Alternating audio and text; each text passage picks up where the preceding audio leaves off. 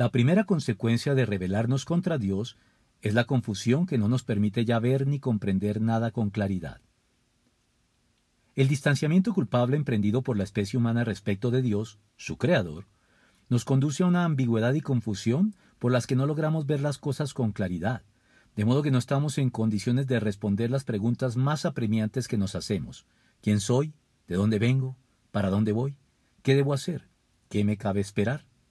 De nuevo el proyecto fallido de la Torre de Babel ilustra el punto, pues más allá de su estado inconcluso y fracasado, en este episodio de la historia sagrada vemos también el surgimiento de la confusión y ausencia de entendimiento entre los hombres como consecuencia del justo juicio de Dios sobre ellos. Luego dijeron, construyamos una ciudad con una torre que llegue hasta el cielo. De ese modo nos haremos famosos y evitaremos ser dispersados por toda la tierra. Pero el Señor bajó para observar la ciudad y la torre que los hombres estaban construyendo, y se dijo, Todos forman un solo pueblo y hablan un solo idioma. Esto es solo el comienzo de sus obras, y todo lo que se propongan lo podrán lograr. Será mejor que bajemos a confundir su idioma, para que ya no se entiendan entre ellos mismos.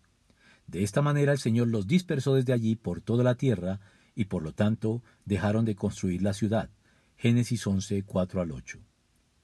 Confusión que sólo el Evangelio puede revertir al devolvernos, en virtud del lenguaje común de la fe en Cristo y todas las potencialidades renovadas presentes en ella, la capacidad de comunicación, comprensión y claridad que se malograron crecientemente a partir de la caída.